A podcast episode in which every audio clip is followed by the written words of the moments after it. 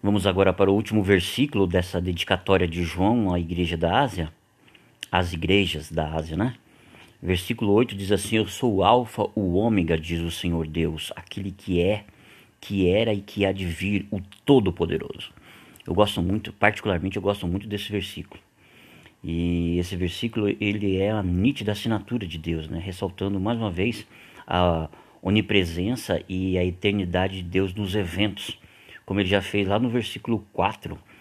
Você que acompanhou aí nossa nosso VPV, nosso versículo por versículo, você volta, se você voltar lá no, no versículo 4, na parte D, você vai ver a afirmação clara de Deus que tudo que vai acontecer, em outras palavras, é como se ele estivesse dizendo para João, né? Eu sou o Senhor Deus, João, aquele que criou tudo e também vou destruir tudo.